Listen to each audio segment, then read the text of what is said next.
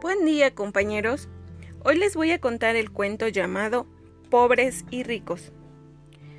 Un día, una madre de familia, rica y muy acomodada, con el firme propósito de que su hija valorara lo afortunada que era de poder gozar con tal posición y se sintiera orgullosa de ella, la llevó a que pasara un par de días en el monte con una familia campesina muy humilde. Pasaron tres días y dos noches en la vivienda del campo. Ya de regreso, en el auto, retornando a la ciudad, la madre le preguntó a su hija. ¿Qué te pareció la experiencia? Buena, contestó la hija, con la mirada puesta en la distancia. ¿Te diste cuenta de lo pobre que puede llegar a ser la gente? Sí, mamá.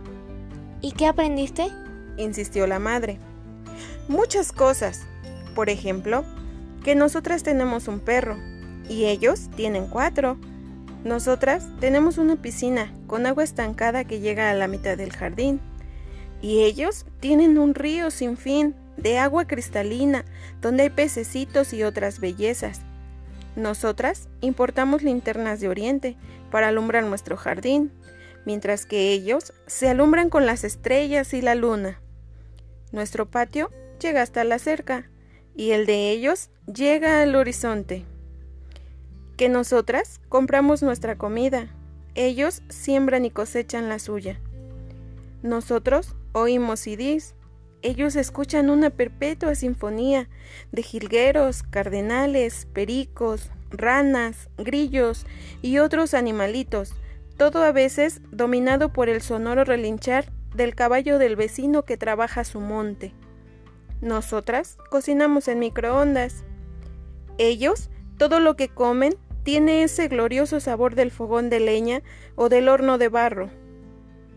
Para protegernos, nosotras vivimos rodeadas por un muro con alarmas. Ellos viven con sus puertas abiertas, protegidos por la amistad de sus vecinos. Nosotras vivimos conectadas al celular, a la computadora, al televisor, ellos, en cambio, están conectados con la vida, el cielo, el sol, el agua, el verde del monte, con los animales, con sus siembras, pero sobre todo con su familia. Tú y papá tienen mucho trabajo y casi nunca los veo. Ellos tienen tiempo de hablar y de convivir en familia. La madre quedó impactada por la profundidad del pensamiento de su hija. Y entonces la niña terminó.